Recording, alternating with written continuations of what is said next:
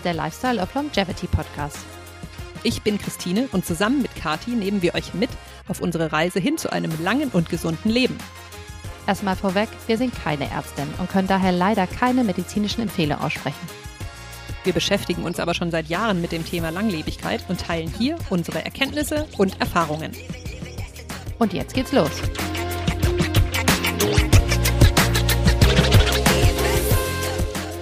Die heutige zweite Folge könnt ihr euch echt warm anziehen, denn es gibt ohne Ende Content von euch. Wir kommen richtig uns tun und stellen euch die vier Säulen vor, die vier Bereiche, in denen ihr aktiv etwas für eure Longevity tun könnt. Zudem erzählen Christine und ich von zwei Gadgets, mit denen wir diese Woche experimentiert haben. Und wir hinterlassen euch nicht nur mit einer Challenge für die nächste Woche, sondern mit vier konkreten Longevity Hacks, mit denen ihr direkt beginnen könnt.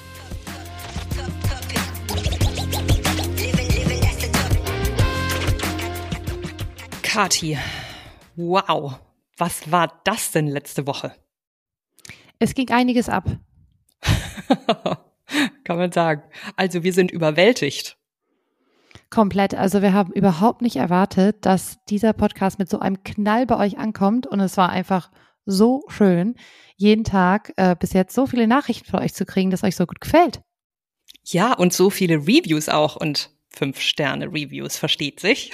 Natürlich. Richtig cool. Wie viele von euch schon zugehört haben, auch Wahnsinn. Also hat uns komplett überwältigt, diese tolle Resonanz von der ersten Folge. Vielen, vielen Dank.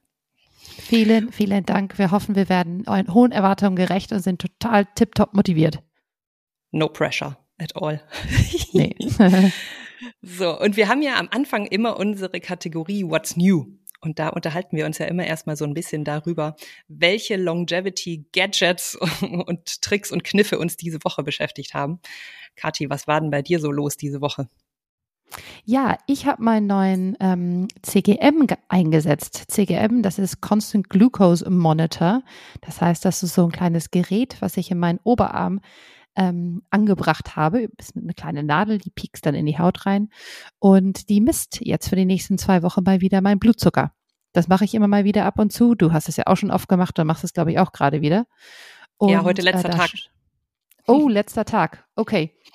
Ich habe jetzt noch fast zwei Wochen vor mir. Und ähm, ja, Blutzucker ist ein Riesenthema. Auch ähm, Blutzucker ist sowohl kurzfristig irgendwie nicht super, wenn der Blutzucker allzu hoch ist, aber auch vor allen Dingen nicht, wenn er ständig zu hoch ist, weil der Körper dann ja ganz viel mit so Insulin gegenarbeiten muss. Und da ist es immer ganz cool, finde ich, alle paar Monate mal zu tracken, wie bin ich da gerade so unterwegs, halte ich meinen Blutzucker Zucker niedrig und stabil. Und wenn ich feststelle, dass irgendwelche neuen Getränke oder Essen oder was ich sonst mache, was mir gefällt, ähm, nicht so einen guten Effekt haben auf Blutzucker, kann ich versuchen, ein bisschen Sachen zu verändern, damit es geht. Ein Beispiel war letztes Jahr, als ich ähm, auf Bali ja mit meiner Familie war, ein paar Monate, habe ich ja super gerne diese Kokosnüsse getrunken. Und dann habe ich den Glukosmonitor reingetan und eine Kokosnuss getrunken und zack, riesen Spike. Und da musste ich erstmal mir kleine Knick, äh, Tricks und Kniffe äh, überlegen, wie ich es hinkriege, dass ich trotzdem das Kokoswasser genießen konnte. Habe da zum Glück welche gefunden. Naja, da bin ich jetzt gerade unterwegs und habe jetzt gelernt, dass mein Kollagenpulver, was ich zu mir nehme als Getränk, dass das leider spiked. Und das, das ist, ist meine. Sowas will man ja, nicht so als Biohackerin, nee, ne? Überhaupt nicht. Das ist meine, mein Insight der Woche für mich. Und da bin ich jetzt am Arbeiten dran. Wie kriege ich diesen Spike runter von meinem geliebten Kollagenprodukt? Blutzucker messen ist ja überhaupt so ein Trendthema, finde ich gerade. Ne? Es ist ja überall in, in aller Munde. Und ja. äh, vielleicht können wir auch schon mal ankündigen, dass wir dazu auch eine Spezialfolge machen werden, irgendwann im Laufe der ersten Staffel. Ne? Werden wir tun, ja. Ich habe auch ein Gadget der Woche. Erzähl. Und zwar ist es was wirklich Lustiges für dich.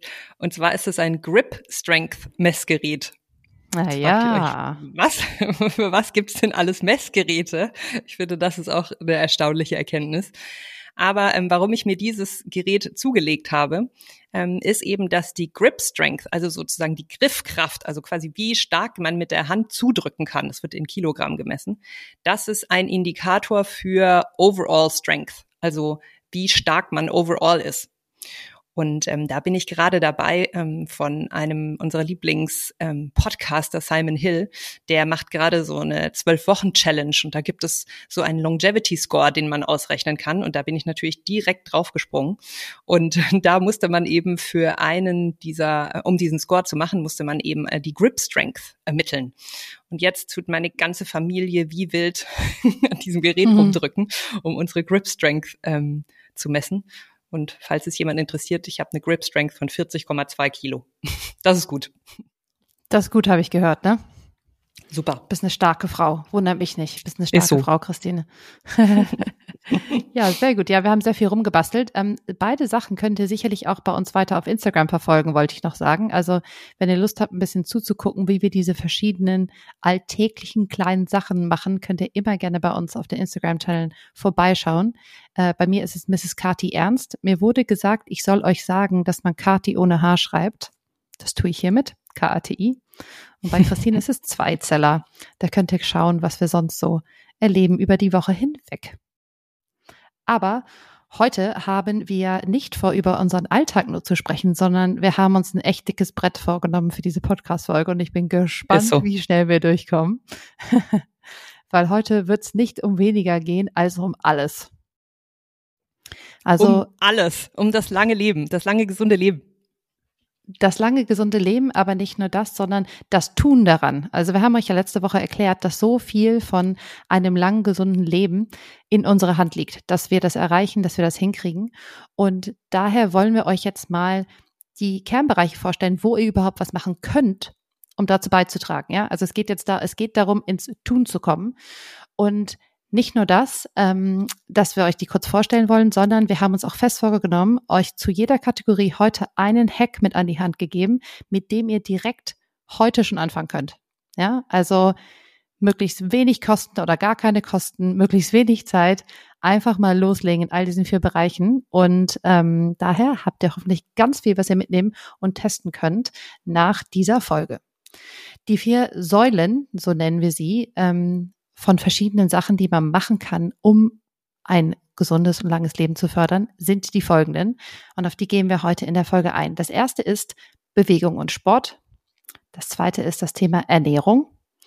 Das dritte ist die emotionale Gesundheit. Und das vierte ist Recovery, also Erholung.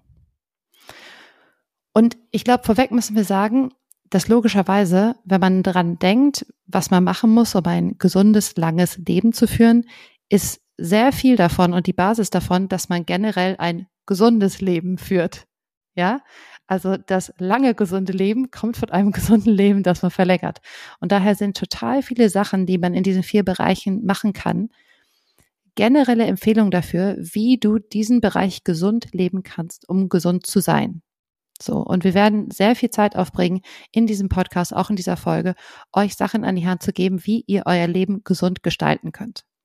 Aber natürlich gibt es in jedem Bereich über das, sag ich mal, generelle gesunde Leben, Klammer auf, was schon anstrengend genug ist, so ein paar, wir nennen sie Longevity Kicker, ja, die i-Tüpfelchen, die Besonderheiten, die wir als Biohackerinnen oder in unserem Longevity Lifestyle an, ähm, noch zusätzlich dazu machen, um eben das noch ein bisschen mehr zu optimieren und doch noch ein paar Jahre eben aus diesem Leben rauszuquetschen.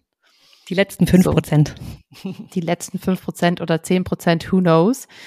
Oder 20. Aber wie gesagt, es ist immer eine Mischung eben aus so einer Basisgesundheit, einer guten Basisgesundheit und dann eben Longevity-Kickern und versuchen euch da Schritt für Schritt mal durchzuführen.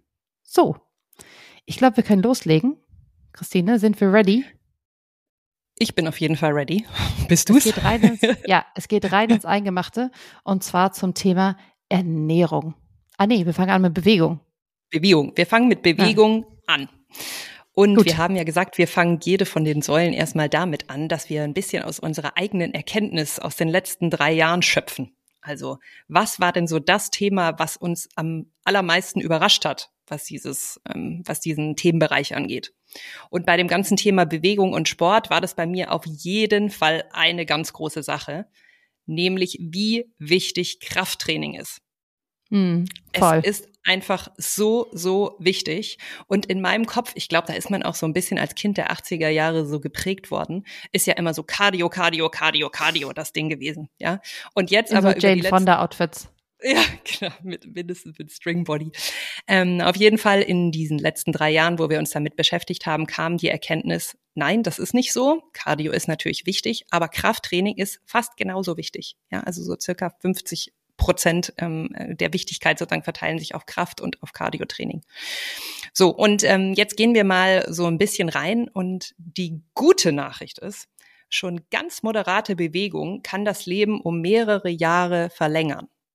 Also zum Beispiel, wenn man von 0 auf 90 Minuten pro Woche moderate Bewegung, also damit ist gemeint auch schnelles Gehen zum Beispiel, ja. Also das muss jetzt nicht gleich so ein komplettes ähm, Workout bis hin zur kompletten Erschöpfung sein, sondern wirklich nur schnelles Gehen, ist von 0 auf 90 Minuten pro Woche reduziert das Risiko zu sterben um 14 Prozent. Ja. Das ist schon, finde ich, krass. Also 90 Minuten pro Woche, das ist echt nicht viel. Ne? Da kann man sehr viele Minuten faul auf dem Sofa sitzen. Ja, das ist wirklich nicht nicht viel. Und es gibt eine generelle Guideline von der WHO und die empfiehlt, dass man so circa 150 Minuten körperliche Aktivitäten in der Woche machen sollte, um Krankheiten vorzubeugen. Ja, also so zweieinhalb Stunden. Und sag mal, ist das auch so, weiß nicht, der Weg zur Arbeit mit dem Rad oder der Spaziergang mit dem Hund oder was zählt Auf da so rein? Auf jeden Fall. Auf jeden Fall. Bewegung ist Bewegung, ja. Also alles zählt. Jede Minute zählt, ja. Also wenn du zum Beispiel ähm, mit dem Fahrrad zur Arbeit fährst oder vielleicht auch sogar den Luxus hast, dass du zu Fuß zur Arbeit gehen kannst, ähm, da ein bisschen schneller gehst als jetzt einfach nur so langsam schlendern, dann kommt da ja auch schon dein Puls ein bisschen hoch, ne? Und das zählt schon als moderate Bewegung, ja. Also wirklich, es ist ehrlich gesagt ziemlich leicht, 150 Minuten in der Woche zu erreichen. Aber natürlich nicht, wenn man quasi nur auf dem Stuhl sitzt und jeden Tag im Homeoffice nicht das Haus verletzt sitzt und nur vor irgendwelchen Videocalls sitzt, dann ist es schwierig, was ja vor allem auch in der Pandemie ein großes Problem war. Und ähm, Kathi, ich habe so eine Studie gefunden von der Techniker Krankenkasse, wie viel Prozent der Erwachsenen regelmäßig Sport treibt. Was schätzt Okay. du? Was schätzt du? Also von 100 Prozent der Erwachsenen, die Sport treiben können, wie viele tun das regelmäßig? 40 Prozent. Ja, fast. Ja, also etwas weniger als die Hälfte tut das selten oder gar nicht. Also 52 Prozent der über 18-Jährigen gaben an, mindestens ein bis drei Stunden Sport pro Woche zu machen. 45 Prozent sagten, sie trieben nur selten oder sogar wirklich gar keinen Sport. Also lassen wir uns mal so Pi mal Auge sagen, die Hälfte der Deutschen, zwar übrigens in Deutschland diese Umfrage, ne, treibt keinen Sport. Und ganz ehrlich, no judgment, denn zu der Gruppe habe ich ja einfach gehört. Ich kann mir das total vorstellen, wie man da hinkommt. Und es ist auch, glaube ich, überhaupt kein, muss man gar keine Scham haben, das zu sagen. Ähm, weil manchmal ist das Leben einfach so, dass man das Gefühl hat, wo soll ich denn das jetzt auch noch unterkriegen? Ne? Wie soll ich das denn das noch schaffen? Und so war es ja bei mir auch viele Jahre lang. Ähm, aber man kann halt was daran ändern. Das ist ja das Coole. Und wie du sagst, nur mit ganz oder mit relativ überschaubarem Aufwand. Total. Und das ist ja deswegen, warum ich auch am Anfang so einen großen Gewicht drauflegen wollte, dass wirklich schon dieses ganz moderate Bewegen, ja, dieses ganz nur einfach zum, mit dem Fahrrad zur Arbeit fahren, ja, das ist schon Sport. Das ist schon Sport und das ist schon super. Also alles, was man macht, ja, wie gesagt, von 0 auf 90 Minuten, 14 Prozent längeres Leben. So. Und was ist denn jetzt das Problem, wenn man sich nicht bewegt? Ja, könnte man auch sagen, was ist denn jetzt daran so schlimm? Mhm. Und da ist es einfach so, dass unsere physische Kapazität, die erodiert im Alter. Ja, das ist einfach so, ab 30 ist eigentlich bei beiden Bewegungsarten, auf die wir gleich noch eingehen, bei Cardio und bei Krafttraining, ist erst so allmählich geht's zurück und dann richtig plötzlich. Ja, und wenn man das sozusagen so über die Jahre eben verfolgt und jedes Jahr quasi es immer ein bisschen weniger, immer ein bisschen weniger, immer ein bisschen weniger fit wird, dann hat man einfach irgendwann für ganz alltägliche Sachen keine Ausdauer mehr. Ja, also einfach zum Beispiel einen Hügel hochzugehen oder Einkäufe nach Hause zu tragen oder sich mit dem Enkel auf den Boden zu setzen. Ja, und das ist das eine. Und auf der anderen Seite ist eben so, wenn man die Muskeln zum Beispiel nicht benutzt, ja, weil man zum Beispiel zu viel sitzt oder nicht sich bewegt, dann hat das auch einen Einfluss auf die Knochen. Das wissen auch ganz viele Leute nicht, ja. Also der Muskel, der ja eben an den Knochen wirkt, wenn er belastet wird durch Krafttraining oder aber eben auch durch generelle Bewegung, der führt dazu, dass der Knochen dicht wird. Und wir wollen dichte Knochen. Weil wenn wir fragile Knochen haben, dann können die brechen, wenn wir stürzen. Ja, und das ist natürlich, je älter man wird, umso mehr problematisch. Und besonders für Frauen. Ne? Wie wir wissen, wenn Frauen in die Wechseljahre kommen und unsere Hormone-Levels sinken, führt das sehr häufig bei Frauen zu brüchigeren Knochen. Das heißt, wir sind besonders prädestiniert eben für diese Probleme. Genau. So, und jetzt ist das aber was, was nicht einfach so Gott gegeben ist, ja, dass das erodiert und immer alles sozusagen schlechter wird pro Jahr, sondern man kann eben dagegen angehen. Man, das ist die gute Nachricht. Ja, man kann den physischen Verfall mindestens verlangsamen. In einigen Studien haben sie auch gezeigt, dass man es wirklich auch umkehren kann. Also eine zweite wichtige Nachricht, it's never too late. Auch wenn man sehr spät erst anfängt, Krafttraining zu machen, kann man trotzdem noch Muskeln aufbauen, ja, also sozusagen den Verfall umkehren. Geht zwar dann schwieriger, aber das geht. Außerdem ist es eben so, dass wenn man Bewegung treibt oder in irgendeiner Form eben Sport treibt, kann es den Start von chronischen Krankheiten verlangsamen oder verspäten. Ja, es kann den kognitiven Verfall verlangsamen. Und auch eine Sache, die mir gar nicht so bewusst war, ehrlich gesagt, ist, dass Exercise, also Bewegung in jeder Form, sehr gut ist für die mentale Gesundheit. Also Menschen, die zum Beispiel vor, äh, unter Depression leiden oder unter Angsterkrankungen, die profitieren sehr, sehr stark davon, dass wir ähm, Sport machen. So, und jetzt gibt es, wie, ich, wie ich schon gesagt habe, zwei verschiedene Arten von Bewegung. Kathi, was würdest du denn sagen, sind so die zwei wichtigsten Bewegungsarten, die du so einbaust in deinen Sport, Sportroutine? Also die beiden Kategorien sind auf jeden mhm. Fall Kraft und Cardio, ne? Genau. Genau, und das ist auch so. Ne? Also Cardio hat ja so verschiedene Level ähm, von super ähm, langsamer Bewegung, so gehen, bis hin zu super High Intensity. Und dann ist es eben so, dass wir ähm, noch die auf der anderen Seite die Muskelkraft haben, über die haben wir vorher schon gesprochen. Ne? Die müssen wir einfach benutzen, sonst gehen sie zurück. Und die sind eben ähm, wichtig fürs Alter. So, und ich würde ähm, dies noch abschließen, diese zwei verschiedenen ähm, Bewegungsarten, die es gibt. Denn manche sagen, es gibt noch eine dritte, nämlich Stability.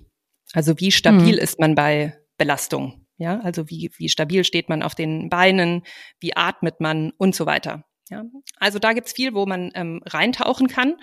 Und ich wollte jetzt schon mal ankündigen, dass wir in einer der nächsten Folgen in dieser Staffel auf ein Unterthema zu dem Thema Exercise eingehen werden. Und zwar ist das unsere Sportroutinen. Ja, also was Whoop. wir genau machen. Kathi, weil wir haben ja recht ausgeprägte, oder? Es ist so, die sind ja jetzt auch verfeinert und verf wirklich äh, auf den letzten Drops, glaube ich, rausoptimiert. Ähm, und daher, ne, da gibt's glaube ich, viel zu erzählen und auch wie wir dazu gekommen sind, haben sich ja verändert über die letzten zwei Jahre oder zwei, drei Jahre, ne? Ja, ändern sich auch jetzt immer noch wieder, ne, mit neuen Erkenntnissen. Mhm. So, und ähm, jetzt haben wir für euch noch zwei Sachen in dieser Säule zu sagen, nämlich das eine, das eine, was ist denn jetzt so ein Longevity-Kicker? Was ist denn so ein Longevity-Kicker, was das Thema Bewegung angeht? Und der Kicker ist jeden Tag Bewegung. Ja. Ist so. Jeden einzelnen Tag. Es gibt keinen Tag, wo ich mich nicht bewege, wo du dich nicht bewegst. Und das heißt nicht, dass man sich jeden Tag voll verausgaben muss. Ne? Im Gegenteil, es kann auch zu viel sein, ja. Aber einfach jeden Tag diese Bewegung einbauen, sei es nur durch einen schnellen Spaziergang. So. Und ich, ich wäre ja da ein bisschen, ich wäre ja ein bisschen strenger gewesen. Ich glaube, der Longevity Kicker, meiner Meinung nach, ist wirklich jeden Tag Sport. Also, ich bin da strenger. Kommt drauf an, wie du Sport definierst, ne? Also ja. ich glaube, wenn du jetzt wirklich ähm, jeden Tag, also sieben Tage lang die Woche etwas macht, was dich komplett außer Atem kommen lässt, dann kann das für den Körper auch zu viel Nein. sein, ne? Weil man braucht Recovery-Zonen äh, dazwischen. Also Total. Ne, aber zum Beispiel sechs Tage die Woche lang Gas geben und dann einen Tag nur Yoga zu machen, ne? Das wäre ja auch jeden Tag Sport. Ähm, und das ist auf jeden Fall was, was man gut machen kann. Aber wir das sprechen darüber noch ein bisschen mehr in unseren Routinen. Genau, das glaube ich auch. Aber ich glaube, es ist schon wichtig zu verstehen, wenn es eine Longevity-fokussierte Bewegung sein soll, reicht es auch nicht, sieben Tage die Woche spazieren zu gehen. Das ist auf jeden Fall so. Ja, wir brauchen auf jeden Fall eine Mischung eben aus Cardio-Training und Krafttraining, wie wir ja gerade eben ja. deswegen schon in der Säule ähm, vorgestellt haben. Ja, aber das heißt nicht, dass man das jeden Tag machen muss, sondern eben wie gesagt, zum Beispiel sechs Tage lang wirklich richtig Sport und am siebten Tag geht man eben zum Beispiel nur spazieren oder macht Yoga. Ja. Jawohl. So, und was machen jetzt unsere Zuhörerinnen, unsere Zuhörer ab morgen? Genau, und zwar haben wir einen Hack hier, den wir Daily Walk Hack nennen. Und zwar ist es so, dass wir ja wissen, dass Bewegung jeden Tag gut ist. Und wir haben gesagt, was, was man immer machen kann, wo man keine Devices braucht, wo man kein Geld dafür braucht, ist jeden Tag circa 5000 Schritte pro Tag zu gehen. Das ist mal so eine Minimum-Baseline. Und weil ja vielleicht nicht alle von euch wissen, wie viel sind denn jetzt 5000 Schritte und nicht jeder hat eine Apple Watch oder ein Handy, das, was sowas messen kann, könnt ihr euch einfach mal so als grobe Zeitrichtlinie nehmen, circa 30 Minuten spazieren gehen, sind so circa dreieinhalbtausend Schritte und dann den Rest kriegt ihr noch durch normale Bewegungen im Alltag hin, ja. Also dementsprechend der Daily Walk Hack ohne irgendwelche Messgeräte sind 30 Minuten gehen pro Tag. Genau, und wie am Anfang besprochen, ich glaube, wenn ihr schafft, diese 30 Minuten am Tag zu spazieren für euch, das wird schon einen riesen Impact haben auf die Art und Weise, wie ihr euch fühlt und wie euer Körper auch gesund ist, ja. Und dann geht's eben peu à peu Richtung Longevity und dann erreicht ihr irgendwann den Punkt, wo ihr sagt, jetzt mache ich auch noch die Longevity Kicker, ja. Also die Longevity Kicker sind nicht dafür gedacht, dass ihr jetzt morgen alle mit dem anfangen müsst, weil das wäre, glaube ich, eine totale Überforderung. Also mich jetzt auf jeden Fall total überfordert. Genau, ne, Schritt für Schritt. Und damit kann man eben super anfangen. Der Daily Walk Hack. Ja, Katja, yes. ich übergebe zu dir für die zweite Säule. Jawohl, die zweite Säule ist das Thema Ernährung. Und man muss direkt sagen, das Thema Ernährung ist wirklich das umstrittenste und heißeste Thema bei dem ganzen Thema Longevity. Und das liegt ähm, zum Teil daran, dass es sehr viele unterschiedliche Philosophien gibt, ja, was so das Beste ist. Ähm, es liegt aber auch daran, dass einfach jeder Mensch, was Ernährung betrifft, super unterschiedlich ist. Ja, also was am besten für mich ist, ist was ganz anderes als das, was am besten für Christine ist oder, oder irgendeine dritte Person. Es ist einfach mega individuell. Aber, um euch direkt zu beruhigen, es gibt, glaube ich, so 85 Prozent der Ernährung ist, glaube ich, bei allen Leuten das, was gut ist, gleich. Also es sind wirklich die letzten 15 Prozent, die unterschiedlich sind bei Leuten. Die anderen 85 sind sehr generelle, generische Tipps, auf die sich quasi jeder, der eine eigene Diät entwickelt hat, darauf einigen kann, ja.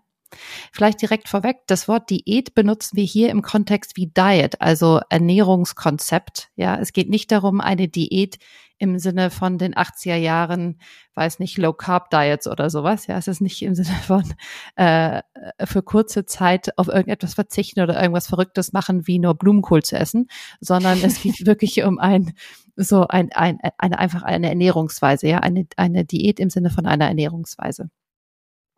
So, und meine Erkenntnisse oder meine Haupterkenntnis der letzten Jahre zum Thema Ernährung hat ehrlicherweise zwei Seiten. Und die erste war eine ziemlich harte Erkenntnis, aber wie ich ja letzte Folge erzählt habe, hatte ich ja zu kämpfen mit einer beginnenden Fettleber, hm, als ich meinen Gesundheitsjourney angefangen habe. Und das heißt, eins meiner Ziele, die mir mein Arzt damals mitgegeben war, hat, war, dass ich ähm, Fett ab, abbauen musste. Und zwar konkret am Bauch. Ja, das ist dieses Viszeralfett, was sich so zwischen den Organen bilden kann und eben auch zu einer Fettleber führen kann. Und ich habe damals überlegt, so ja, verrückt, ich mache ja so viel Sport, aber mein Fett scheint sich nicht zu verändern. Also ich sehe keine Veränderung am Fett und ich glaube, das war die erste Erkenntnis. Für signifikanten, anhaltenden Fettabbau geht's nur über die Ernährung und über eine Ernährungsumstellung. Das geht nicht mit Sport. Und auch da sind wir als Kinder der 80er anders erzogen worden. Ne? Es war immer nur so, geh bloß joggen, dann nimmst du so und so viel ab. Und ähm, das äh, ist vielleicht in manchen Bereichen so, aber generell muss man sagen, für wirkliche Veränderungen an Fettmenge am Körper ist eine Ernährungsumstellung auf eine ganz andere Ernährung notwendig. Und zwar nicht eine, die eine Crash-Diät ist, wo ich irgendwelche total absurden Kalorienziele mache oder gar kein Fett mehr zu mir nehme oder überhaupt keine Carbs mehr. Nee, es geht darum, einfach seine Ernährung oder so umzustellen, dass man eine, eine gute, leckere, genussvolle Ernährung hat, die aber den Körper eben ähm, nicht sozusagen mit zu vielen Kalorien versorgt, so dass man eben nicht von diesem überschüssigen Fett runterkommt oder dass man eben das richtige Fettlevel hält, was man für sich entwickelt hat. Ich weiß nicht, wie, wie dir das ging, aber wenn mich so vor sechs, sieben, acht Jahren jemand gefragt hätte, ob ich mich gesund ernähre, da hätte ich gesagt, ja klar, ne, ich ernähre mich Auf jeden Fall. total gesund. So. Und da muss man schon sagen, habe ich in den letzten zwei, drei Jahren echt krass viel dazugelernt von Sachen, wo ich dachte so, naja, so ein Teller Nudeln, ne, war dann war halt so, weiß nicht, 80 Prozent des Tellers waren Nudeln und dann obendrauf halt 20 Prozent Gemüse. Ich sage, naja, Teller Nudeln mit Gemüse ist doch gesund. Ja. Und ich glaube, das ist auch total interessant, so zu sehen, wie sich da ähm, ja die Meinung von, von uns so auch entwickelt hat, ne? Und wie viel wir dazu zugelernt haben in letzter Zeit. Ja, total. Also da gab es auch die größten Veränderungen. Das war ja auch in diesem Jahr 2022, wo ich diese sehr große Gewichtsabnahme hat. Das ging wirklich einher mit einfach einer kompletten Ernährungsumstellung.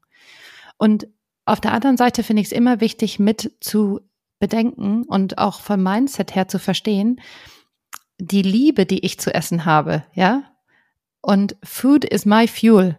Ja, das ist eben die andere Seite davon. Ja, Essen ist der Schlüssel dazu, ähm, überschüssiges Fett abzubauen, aber Essen ist auch einfach so toll. Und es ist einfach auch alles, was uns Kraft und Energie und ähm, Freude gibt, auch für den Tag. All unsere sportlichen Ziele, all unsere Veränderungen im Muskelaufbau, all das können wir nicht erreichen, wenn wir nicht gut essen. Ja, also Essen ist auch nichts Schlimmes, ganz im Gegenteil. Essen ist so toll und so wichtig und gerade jetzt für uns beide auch ein totaler zentraler Stadtteil mhm. unseres Lebens. Wir sind voll die Foodies. Also wir Auf sind die Fall. Oberfoodies. Ja, wir, wir sind ja auch Essen. so volle Genussmenschen, ne? Also total. Toll. Und ich finde, was auch wichtig ist zu sagen, ist, dass sich das einfach 0,0 ausschließt, ja? Also gesundes Essen und Genuss kann oder tut in unseren Fällen wirklich in 100 Prozent geht es äh, Hand in Hand äh, einher.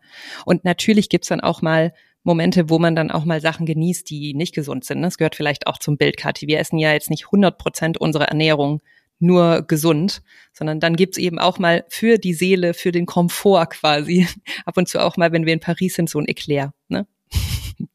Ja, nicht nur ein, ehrlicherweise. Ja, und, und das ist ja, glaube ich, ne, das Thema, dass es eben äh, eine Balance ist. Ähm, wir werden hoffentlich in, dem Pod, in diesem Podcast sehr viele Folgen machen, wo wir euch zu unterschiedlichen Bereichen Ernährung ein bisschen was näher bringen können. Aber ich hatte ja schon gesagt, ungefähr so 85 Prozent aller unterschiedlichen Ernährungsrichtungsweisungen werden verschiedene Sachen ähm, beinhalten. Und auf die wollte ich kurz mal eingehen. Das eine ist, eat a lot of plants. Ja, also der Großteil eurer Ernährung sollte aus Pflanzen bestehen. Punkt.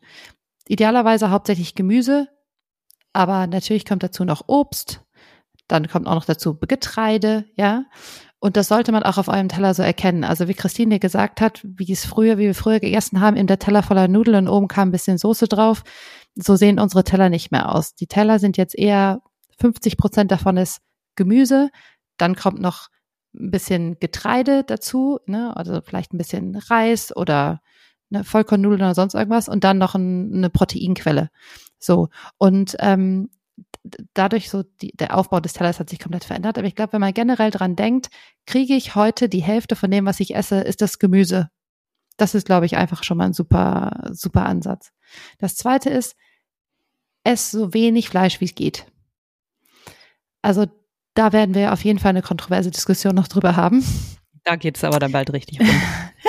genau, wie viel darf man denn essen in Anführungsstrichen, welches davon und so weiter geht es wirklich rund. Aber generell sind sich, glaube ich, alle einig, es ist gut, wenn man nicht zu viel davon isst. Und in Deutschland, was meinst du, Christine, wie viel Fleisch isst eine deutliche, durchschnittliche deutsche Person pro Woche? Pro in Woche Gramm. in Kilogramm? Äh, in genau. Gramm? Ich würde tatsächlich denken, dass es in die Kilogramm-Range sogar reingeht. Also würde ich mal denken, ein Kilo? Also mit Wurst ja. und so, ne? Genau. Ja, genau, da bist du richtig. Also durchschnittliche deutsche Person ist 52 Kilo pro Jahr, also ungefähr ein Kilo äh, pro Woche und das ist einfach absurd zu viel aus einem Gesundheitsstandpunkt, ja. Ähm, und dann, wie du sagst, ist es ja auch viel Wurst mit dabei, was auf jeden Fall auch gesundheitsschädlicher ist als Fleisch an sich, ja, also einfach Fleisch von, von einem Tier. Ähm, also generell einfach versuchen, Fleischkonsum zu minimieren. Und da Dann, haben wir jetzt ja, ja den, ähm, äh, den Umweltaspekt noch gar nicht ähm, beleuchtet, nee. ne? Der ist ja da auch nochmal super groß bei, bei Fleisch oder überhaupt ja Tierhaltung, also ne, auch Milchprodukte und so. Also ich finde, da gibt's viele Gründe, warum man das möglichst einschränken sollte. Ja, genau. Dann ähm, möglichst ganz, das ganze Essen, also das ganze Gemüse, das ganze Stück Obst, ja, also und die Sachen auch so einkaufen, also möglichst wenig vorverarbeitete Sachen kaufen und äh, stattdessen eben die unverarbeiteten Obst und Gemüse einfach zu sich nehmen. Also dann selber kochen, schnibbeln, zusammenschmeißen und so weiter. Alles, was schon verarbeitet ist, da weiß man nicht genau, was in den einzelnen Schritten passiert ist. Natürlich geht das nicht ausschließlich. Wir können ja nicht alle selber Joghurt herstellen oder so. Aber, also können wir schon, wollen wir glaube ich nicht. Aber genau, einfach versuchen, möglichst viel unprocessed Foods eben zu essen. Dann natürlich das Thema Proteine. Also gerade Frauen beobachtet man immer wieder, nehmen nicht genug Proteine zu sich. Ähm, gerade die, die eben auf ihre Gesundheit achten, vielleicht auch welche, die eine vegane oder vegetarische Ernährung haben. Und Proteine sind aber so, so wichtig, gerade im Muskelaufbau, wenn wir anfangen, uns eben mehr auf unseren Sport zu konzentrieren, Krafttraining zu machen. Und da eben zu gucken, dass man genug Proteine bekommt, idealerweise pflanzliche Proteine. Und ähm, da werden wir sicherlich auch noch in Zukunft drauf eingehen, weil da gibt's viele Fragen zu, wie man die kriegt, woher. Aber generell glaube ich Augen auf nach pflanzlichen Proteinen, wie zum Beispiel in Bohnen, in Kichererbsen oder eben auch in so Proteinpulvern, die man ja auch von so Erbse oder Reis bekommen kann. Und dann vielleicht als letzter genereller Tipp, auf den sich, glaube ich, alle einigen können, ist, dass man einfach nicht die ganze Zeit essen sollte. Also wir haben ja schon das Thema Blutzucker angesprochen, weil ich gerade dieses Tracking mache. Und wenn man ähm, konstanten hohen Blutzuckerspiegel hat, ist es total ungesund, weil der Körper die ganze Zeit Insulin unter anderem produzieren muss, um diesen Zuckerlevel im Blut im Zaum zu halten. Und der Körper braucht einfach mal Pausen davon. Der braucht einfach Pausen, wo gerade kein Zucker zugeführt wird oder generell keine Ernährung, keine Kohlenhydrate zugeführt werden, damit er nicht die ganze Zeit Insulin um sich schießen muss. Und auf der anderen Seite ist es auch so, dass ab ungefähr zwölf Stunden ohne Essenszunahme, also wenn du zum Beispiel um sieben Uhr das letzte Mal gegessen hast, ist dann so, dass ab sieben Uhr morgens ungefähr dein Körper anfangen wird, deine Zellen zu reparieren. Da gibt es einen Prozess, der heißt Autophagie und der ist dafür da, dass, er, dass der Körper kaputte Zellen bereinigt, wegwirft, sich darum kümmert, dass die wegkommen und dass eben Platz ist eben für neue gesunde Zellen. Und das findet nicht statt, wenn man konstant die ganze Zeit isst. Und daher habe ich auch als Hack, den ich heute mitgebracht habe für diesen Bereich, den ihr direkt morgen anfangen könnt, den No Snack Hack. Also, das ist traurig. Ich snacke so gern. Ich liebe Snacken. Ja, ja, das ist so. Also ich glaube, als Minimalziel können wir uns alle das äh, setzen, dass wir ab nach dem Abendessen mal einfach versuchen, nächste Woche nicht zu snacken. So, nach dem Abendessen ist einfach Essen durch und dann essen wir das nächste Mal, wenn wir frühstücken oder wenn wir fasten, dann zum Beispiel ab mittags. Ähm, aber wie auch immer, dass man einfach versucht, sich das abzugewöhnen, dieses abendliche Snacken, war für mich ein Riesenthema, als ich meine Ernährungsumstellung gemacht habe, weil für mich das abendliche Snacken war so ein Belohnungsmoment für den harten Tag, den ich vorher hatte. Aber war so wichtig, um meinem Körper diese Pause zu geben, die er einfach brauchte vom Verdauen. So. Daher versuch's doch mal, den No-Snack-Hack jetzt diese Woche zu machen, nach dem Abendessen. So, und wenn ihr dann immer weiter geht und ihr all unsere Folgen hört und eure Ernährung immer weiter optimiert und voll gut drauf seid, könnt ihr dann am Ende als Longevity-Kicker gerne auch anfangen mit Supplementierung zu spielen, also Supplements, Nahrungsergänzungsmittel zu euch zu nehmen. Da gibt's ja einen bunten Blumenstrauß, was man machen kann. Aber das ist sicherlich der Punkt, den man in Anspruch nehmen sollte, wenn man den Rest schon in gute Bahnen gelenkt hat. Und das ist ja schon eine große Lebensumstellung, das wissen wir. Ich krieg ja immer ähm, zu Supplements super viele Fragen auf meinem Instagram-Channel. Mm, ich auch. Und die mm. Leute sagen, du, was, was nimmst denn da und was nimmst du hier, welches Pulver und welches Kreatin und Pro und Contra und so. Und dabei ist doch, glaube ich, schon einfach wichtig und wie du es gerade auch gesagt hast, es ist nur der Longevity-Kicker. Ne? Also wenn du vorher deine Ernährung Schrott ist, dann kannst du Supplements einnehmen, noch so viel und einfach sehr viel Geld dafür rauswerfen, dass es einfach wenig bringt der Schlüssel ist wirklich diese Ernährung, ne? die Basis, erstmal diese ausgewogene Ernährung zu haben. Total. Und ich glaube, man kann ja absolut nachempfinden, wie das ist, wenn man alles gleich macht, aber du was einwerfen musst und alles wird gut. Also dieses Versprechen von gewissen Nahrungsergänzungsmitteln. Hey, mach alles wie bisher, aber nimm das doch dazu und alles wird richtig cool. Das ist einfach leider nicht so. Ähm, daher kann ich das Interesse durchaus verstehen, aber wir können euch nur dazu ermutigen, zu versuchen, wirklich die, ja, einfach aufs gesunde Leben umzustellen und dann auch noch als Kicker obendrauf die gute Supplementierung.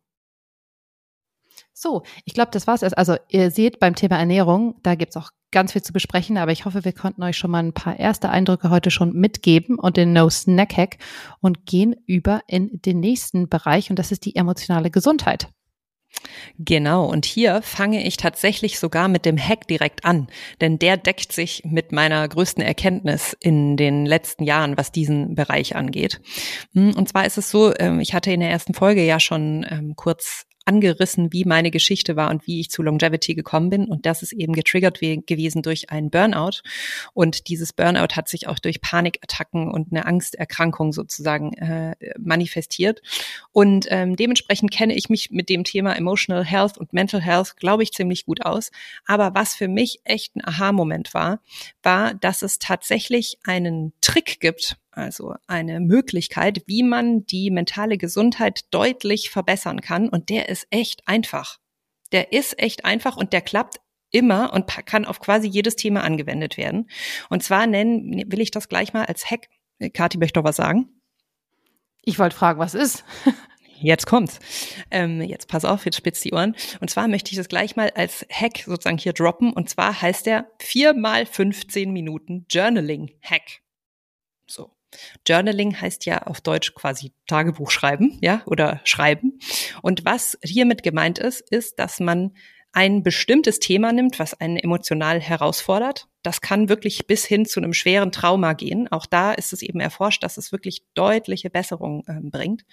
Und man nimmt sich dieses Thema vor und nimmt in vier aufeinanderfolgenden Wochen sich pro Woche 15 Minuten und nicht mehr, also nur 15 Minuten und schreibt zu dem Thema auf ein Blatt Papier.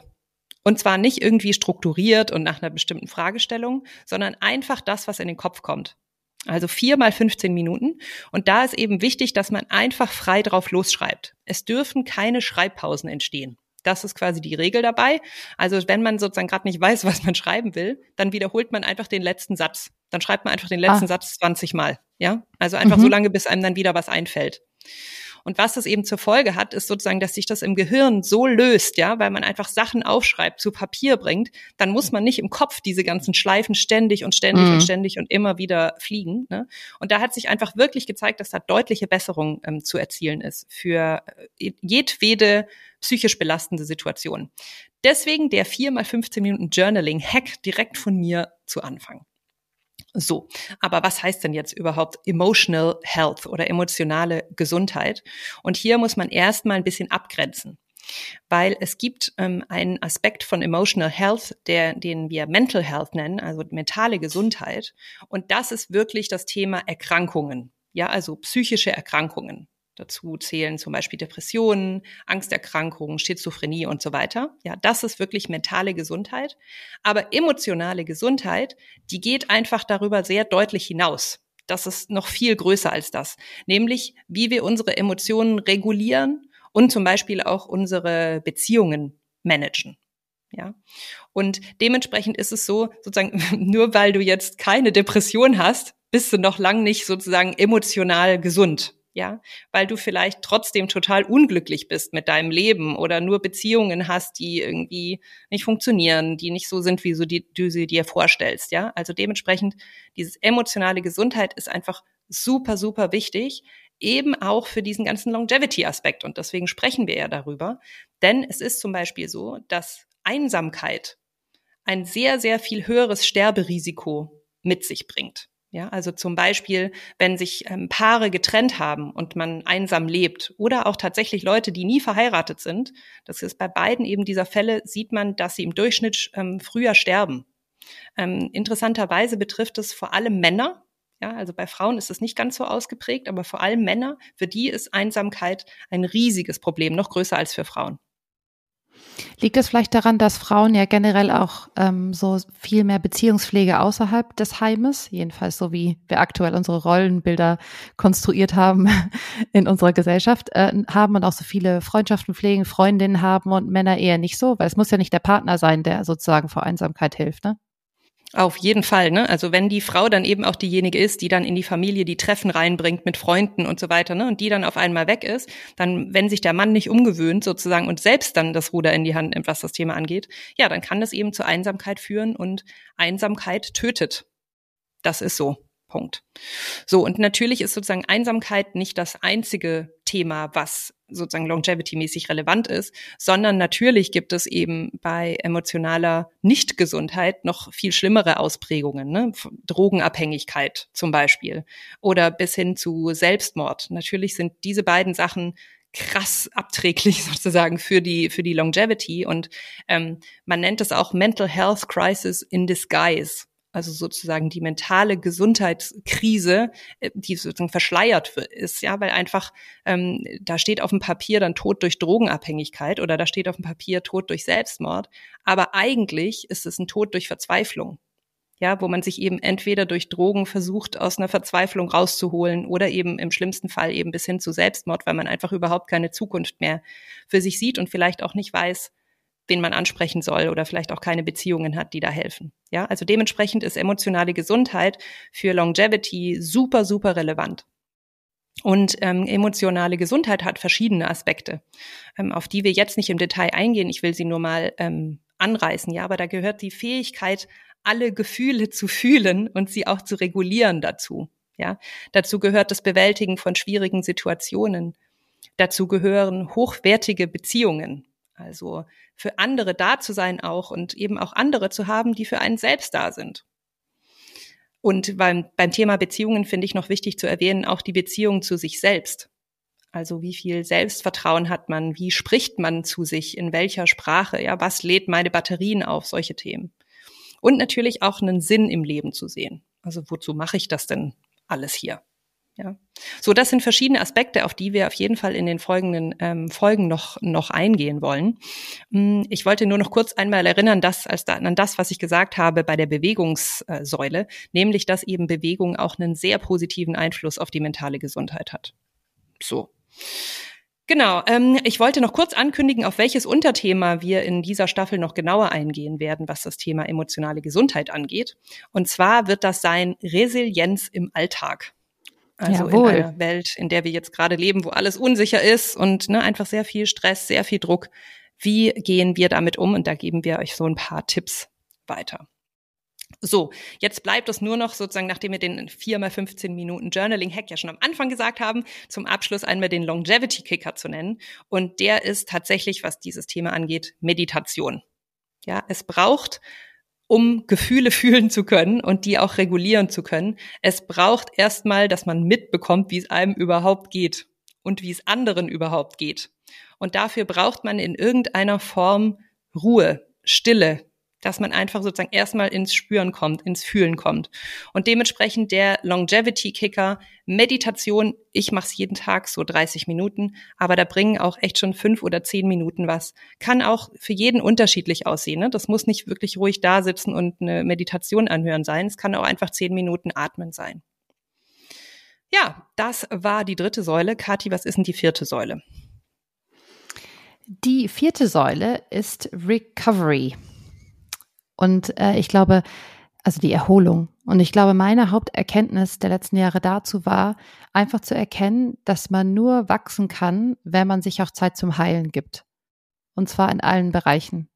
Also alle Anstrengungen, die man trifft, zum Beispiel, wenn man Muskelaufbau, Krafttraining macht, ja, diese Muskeln werden nur wachsen, wenn sie danach Zeit haben, überhaupt sich zusammenzubauen ja, Krafttraining, da sind ja so kleine Risse in den Muskeln, das dann, dass man so spürt und die werden dann zusammengekleistert und so entsteht neue Muskel.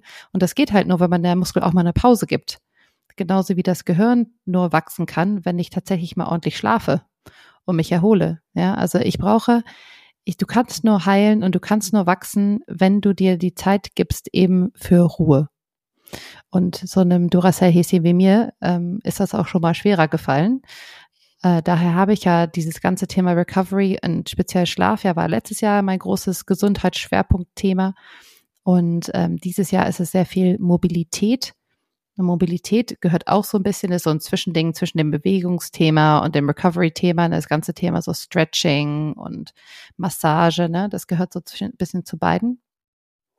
Aber was man sonst neben Schlaf zu dem Thema dazuzählen kann, ist sicherlich das ganze Thema Hot and Cold, also Wärme-Exposure, also Wärmeauswirkung oder sich selber ähm, der Hitze aussetzen, genauso wie sich der Kälte auszusetzen, Cold Exposure.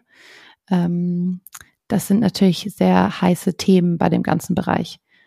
Und wenn man auf den Bereich eingeht, der am einfachsten zugänglich ist, ist es ja Schlaf. Weil jeder von uns muss schlafen und jeder von uns kann zum Glück auch schlafen, weil sonst würden wir nicht überleben. Das heißt, selbst wenn man die ganzen verschiedenen Experimente rund um Recovery nicht machen möchte, ist Schlaf auf jeden Fall was, wo man jeden Tag eingreifen kann. Und man kann ja sagen, dass jeder Mensch jeden Tag so sieben bis neun Stunden Schlaf haben sollte. Und Christine, was meinst du so von den Deutschen? Wie viele Leute schaffen diese so sieben bis neun Stunden Schlaf, also von den Erwachsenen? Ich glaube, das ist echt eine kleine Zahl.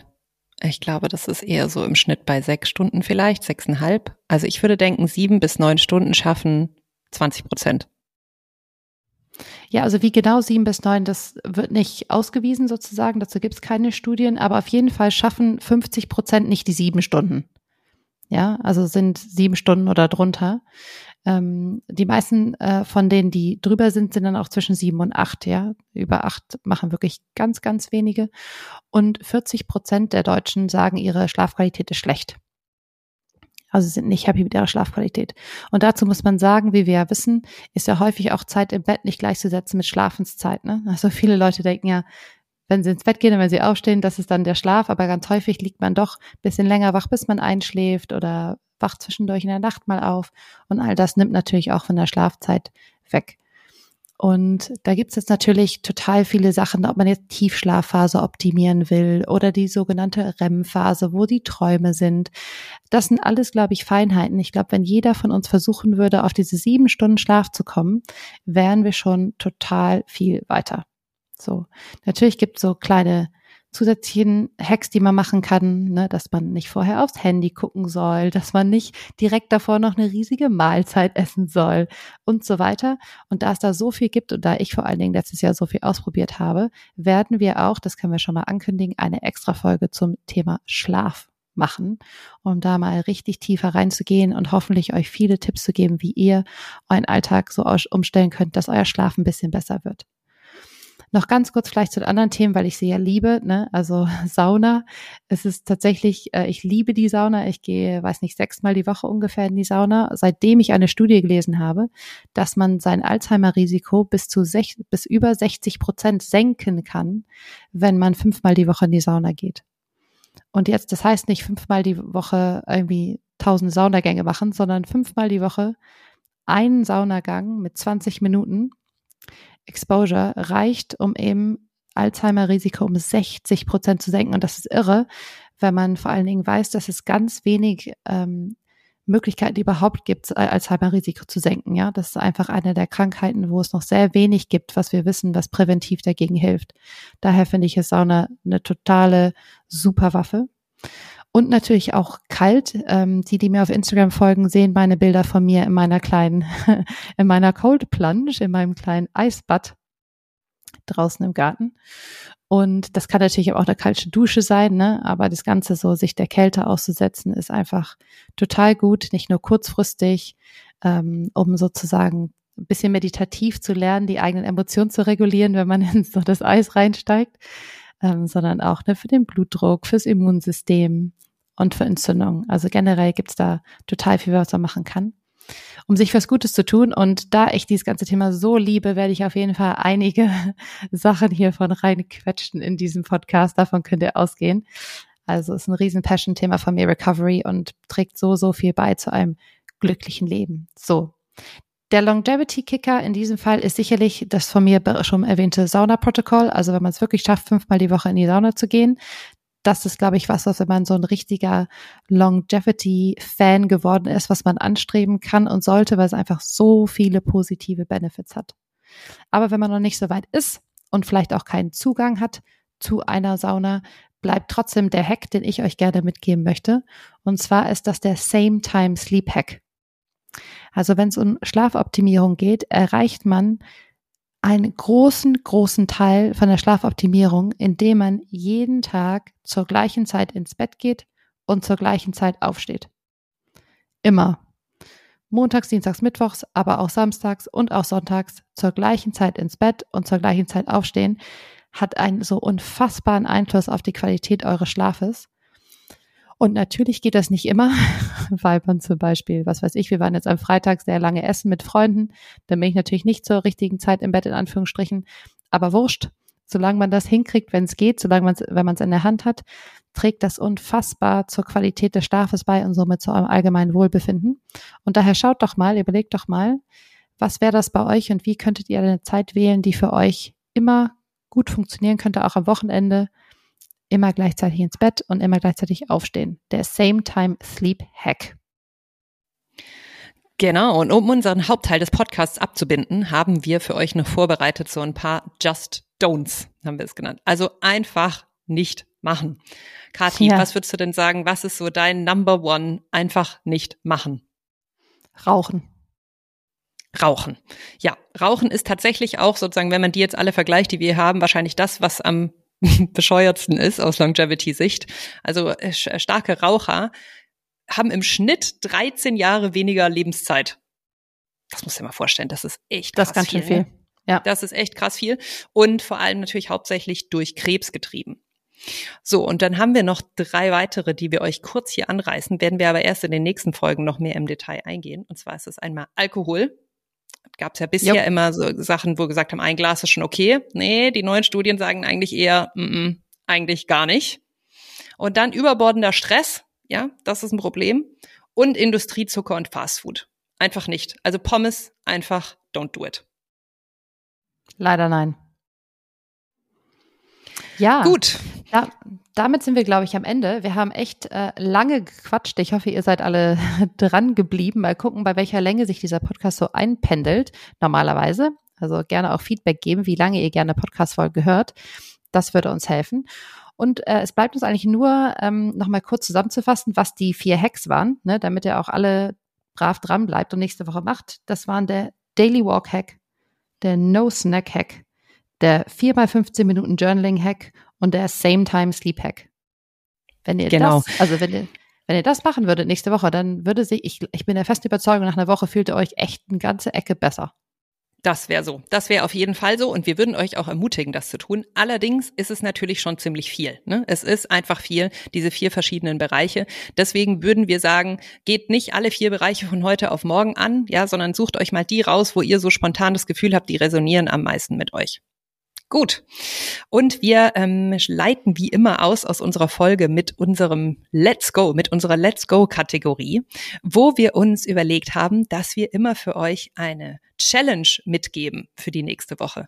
Und zwar in dem Fall gibt's eine Challenge für Beginner, also für AnfängerInnen. Und dann gibt's auch noch eine Pro-Challenge für diejenigen, die schon ein bisschen advanced sind, was das Longevity-Thema angeht. Und Kathi, ich fange mal an mit der Aufgabe für die AnfängerInnen. Jawohl. Und das ist nächste Woche, also ab dem Moment, wo ihr jetzt den Podcast hört, bis zum nächsten mindestens, werdet ihr pro Mahlzeit mehr Gemüse auf dem Teller haben als den Rest. Bisschen Obst ist auch fein, ne? aber hauptsächlich Gemüse. Also mindestens 50 Prozent, idealerweise 51 Prozent Gemüse und Obst auf dem Teller. Das ist schon mal, glaube ich, aufregend. Und für die Pros von euch, da es gerade noch mal so richtig schön kalt geworden ist, geht doch mal diese Woche irgendwo Eisbaden. Also natürlich unter der Einschränkung, dass ihr körperlich Gesundheit, dass ihr nicht von irgendwelchen Herzkrankheiten oder Nebenniereninfektionen oder sonst irgendwas wisst, ja. Aber wenn ihr eigentlich fit seid, sucht euch mal entweder jemanden, der eine Eisplanche hat oder geht einfach mal zu einem Gewässer bei euch in der Nähe und geht mal rein für eine Minute. Das ist unsere Pro-Challenge der Woche. Disclaimer, wenn ihr eine Herzkrankheit habt, dann bitte mit dem Arzt erstmal vorher abklären, ne? bevor ihr euch da ins Kalte stürzt. Gut, als Outlook, was werden wir nächste Woche behandeln? Da ist dieses Mal so, dass wir euch da gerne abstimmen lassen würden darüber. Und zwar haben wir euch jetzt ja die vier Säulen gerade vorgestellt, die wir behandeln wollen in den nächsten Folgen. Und ihr dürft mal abstimmen, bei welcher von diesen vier Säulen, über welche sollen wir mehr im Detail sprechen nächste Woche. Und dazu werden wir auf Instagram einen Shared Post posten. Der wird dann schon live sein, wenn ihr den Podcast hört. Und da könnt ihr bitte gerne drunter abstimmen, was euch dann am meisten interessiert, welche dieser Säulen. Jawohl, und keine Sorge, wir werden natürlich auf alle Säulen weiter eingehen, aber es geht jetzt darum, was wünscht ihr euch direkt, wo wollt ihr direkt weiter rein nächste Woche? Da richten wir euch gerne nach euch, uns gerne nach euch. So, das war's mit der zweiten Folge, jetzt schon von Lifestyle of Longevity. Es ist so cool, dass ihr da seid. Das ist das größte Geschenk. Und wir freuen uns schon auf die nächste Woche mit euch. Bis nächste Woche.